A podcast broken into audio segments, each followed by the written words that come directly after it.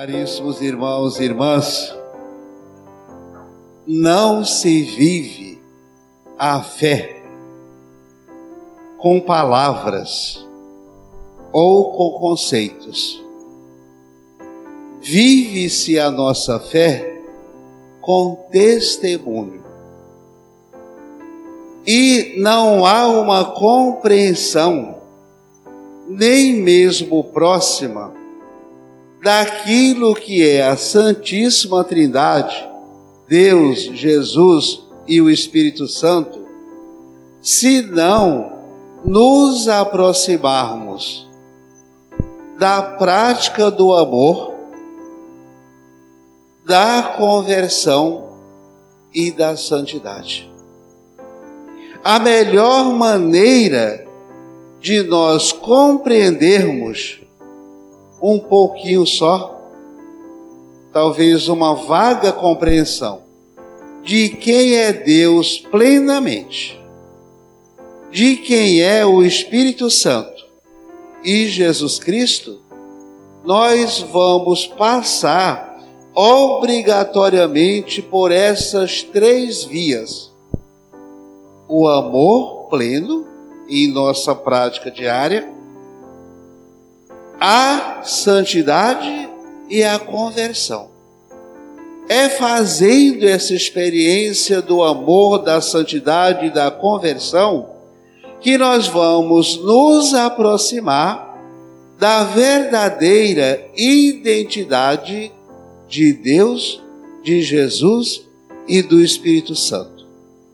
Não, não existe nenhum teólogo no mundo, nenhuma inteligência mais sábia para compreender, conceituar quem é a Santíssima Trindade.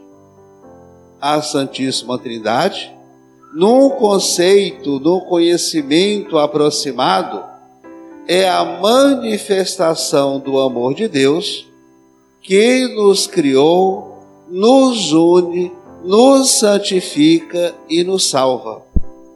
A Santíssima Trindade é o mistério do amor de Deus em três pessoas: Deus, Jesus e o Espírito Santo. Deus Pai é o Criador de tudo. É aquilo que existe por si mesmo, independe de qualquer outra força santa. Deus existe por si mesmo. Ele não precisa de é, advogado, não precisa de conselheiro, ele é a plenitude da santidade. Deus é a perfeição. É um conceito muito interessante, esse de perfeição de Deus, que gera a vida, doa a vida e mantém as nossas vidas. Enquanto Deus Filhos, Filho é o enviado do Pai, desta perfeição que o Pai tem em Deus, e esse enviado do Pai só vai fazer aquilo que o Pai ordenou. E Jesus diz: Eu vim para que todos tenham vida e a tenham plenamente. E ele acrescenta: Eu vim fazer a vontade do meu Pai que está no céu. Eu e meu Pai somos um. E a vontade do meu Pai que está no céu é que toda a humanidade seja salva.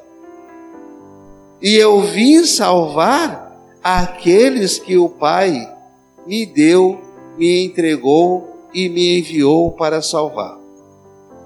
Enquanto o Espírito Santo, ele é a força invisível que fala e age em nome de Deus e em nome de Jesus. O Espírito Santo não se vê. Ele age de forma invisível é uma força onipresente, ou seja, está em todos os lugares como Deus e Jesus ao mesmo tempo, mas ele permanece hoje santificando a humanidade, renovando a face da terra, restaurando a fé, restaurando a vida, curando aqueles que estão com as suas feridas abertas e santificando a humanidade. Ou seja, é como se fosse a mão de Deus e a mão de Jesus sobre a humanidade inteira, restaurando, santificando, renovando,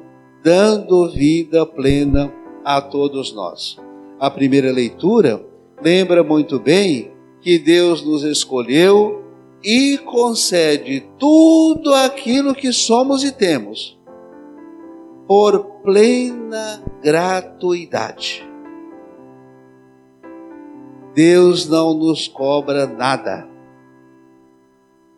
Deu-nos a vida e não cobra e não nos cobra nada. Ele só deseja que haja um cuidado da vida que ele nos deu. Esse cuidado aqui na terra.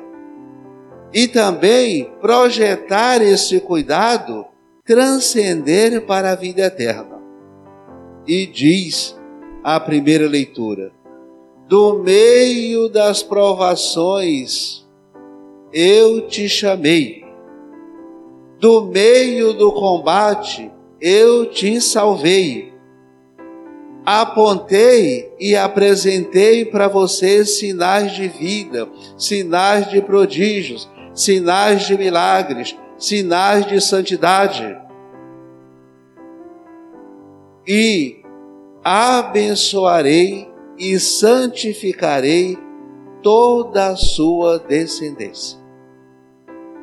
Ou seja, a persona de Deus, a presença de Deus, é aquele que assiste sempre. Deus não é uma fantasia, algo que se criou no pensamento, é uma realidade concreta. O Criador é o que mantém, é o que assiste, é o que nos guia, é o que nos orienta a segunda leitura, São Paulo apresenta-nos essa realidade do cristão.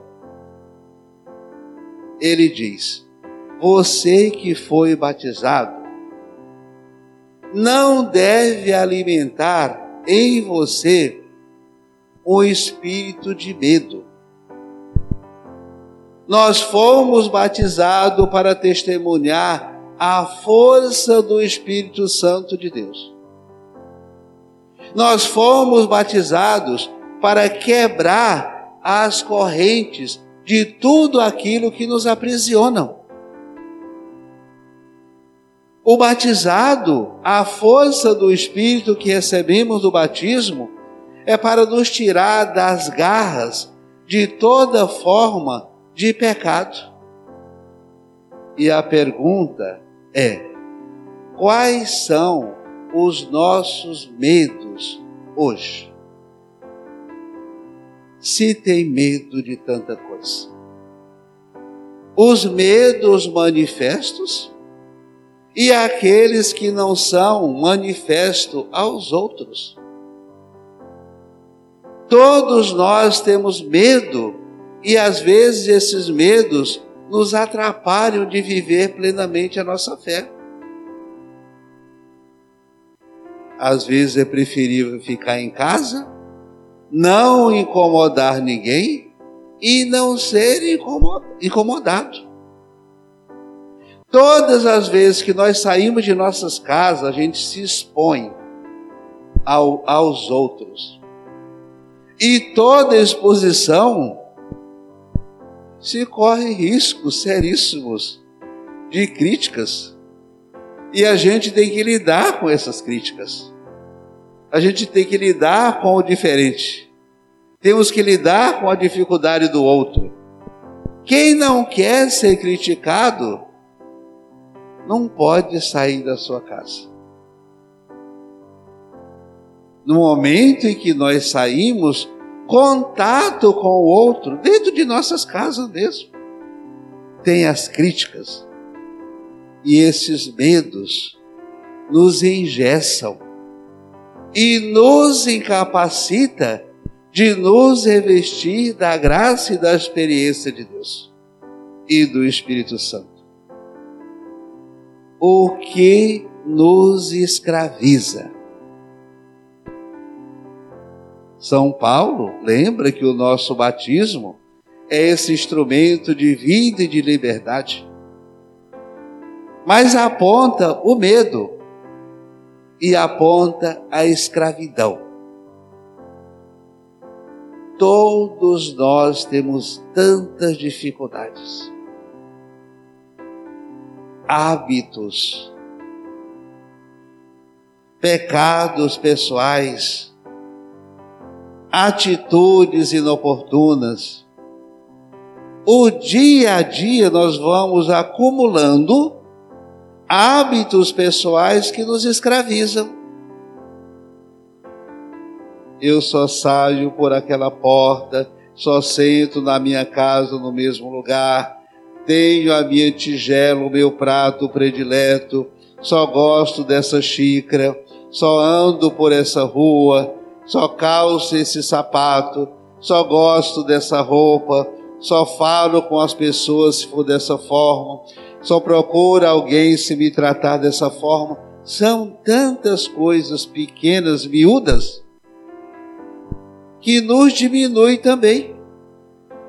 Quanto mais a gente procura coisas pequenas, detalhes pequenos, mais nós vamos ser diminuídos. Isso é escravidão. Esse espírito de liberdade, São Paulo lembra a todos nós hoje.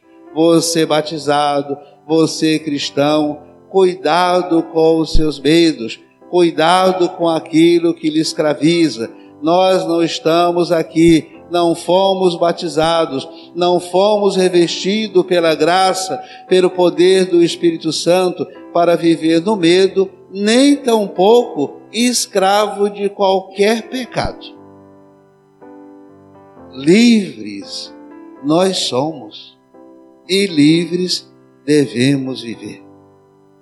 O Evangelho lembra que somos enviados, batizados, consagrados para ir.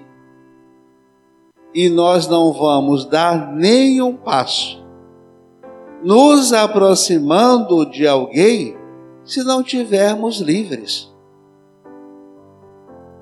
Nós vamos anunciar o quê? Se tivermos aprisionado em nossos pecados, nós vamos anunciar o quê?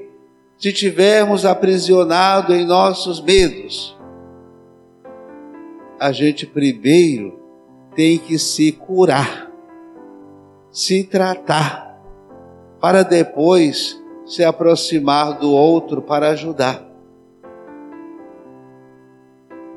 Diz o Evangelho: toda a autoridade de Jesus me foi dada no céu e sobre a terra. Portanto, ide fazer discípulos meus, batizando-os em nome do Pai, do Filho e do Espírito Santo. A Trindade. Não se pode entender alguém que se preocupa e vive envolvido pensando que tem outras forças maiores do que a Santíssima Trindade. Não existe nenhum mal olhado do que, maior do que a Santíssima Trindade. Não existe nenhum feitiço maior do que a Santíssima Trindade, um poder. Não existe nenhum trabalho maior do que a força da Santíssima Trindade. Eu ouço isso todo dia. Ai, padre, eu acho que alguém fez alguma coisa para mim. E eu pergunto: que coisa é essa? Eu acho que foi isso. Meu irmão e minha irmã, nós fomos batizados em nome de Deus, em nome de Jesus, em nome do Espírito Santo. E contra a Santíssima Trindade não há nenhuma outra força. Todas as forças caem por terra, são destruídas na presença de Jesus. Todas as forças do mal são canceladas diante da presença de Deus. Nenhuma força é maior do que a força do Espírito Santo de Deus. A quem nós vamos temer? Se nós cremos, fomos batizados, somos filhos, nós temos que aprender a ter fé. Quem tem fé remove montanhas. Nada, nada, absolutamente nada, pode destruir você, pode cancelar sua fé, sua esperança. A autoridade de Jesus aqui não é uma autoridade de tirania, é uma autoridade de serviço, é uma autoridade de acolhimento, é a autoridade da fé que Jesus revestiu você no dia do seu batismo. E Jesus não guarda nada para si. Tudo que recebeu do Pai, a força, o bem, a graça, a santificação, Jesus partilha com você.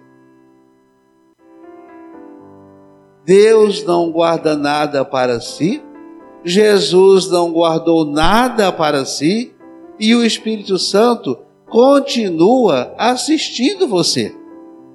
Com a força de Deus, a força do Filho e a sua força de tomar posse dessa graça maior que é a presença de Deus. Dois ensinamentos ou orientações devem ficar nessa Santa Missa de hoje da Santíssima Trindade. A primeira, Deus não é solitário. Ninguém de nós vive a nossa fé solitária ou solitário. A fé, ela encontra a sua plenitude numa comunidade de fé. A igreja. Rezo em casa, mas não é o suficiente, não. Reze em casa, mas faça parte da sua comunidade de fé. Tu és Pedro, e sobre essa pedra construirei a minha igreja. E o poder do inferno nunca poderá destruir esta minha igreja, diz Jesus Cristo. Quando somos igreja, vivemos como igreja, damos o testemunho de igreja, nós somos mais fortalecidos. Eu já falei aqui várias vezes, vou continuar falando. Tem pessoas que se diz católico, mas elas desaparecem. Às vezes morre, morre. Depois de meses, as pessoas procuram onde está o fulano ou a fulana. Morreu. Ninguém sentiu falta. Isso é duro. Você viver numa comunidade, morrer e ninguém sentir falta de você porque você nunca foi presente. Quando ninguém sente falta de você, é porque você nunca foi presente. Ora, se eu não fui presente na vida das pessoas, na vida da igreja, na vida da comunidade, ninguém vai sentir falta de mim, não. Vive só e morre só. Isso é de uma tristeza terrível. A primeira, o ensinamento da nossa liturgia de hoje, não somos sós, não vivemos nossa fé solitária.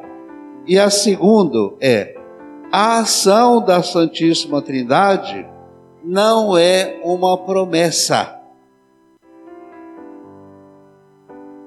A ação da Santíssima Trindade é uma realidade. Jesus diz: Eis que eu estou convosco, com você, todos os dias de vossas vidas, até o fim do mundo. Deus é presença. Deus é o Deus conosco. Assim seja.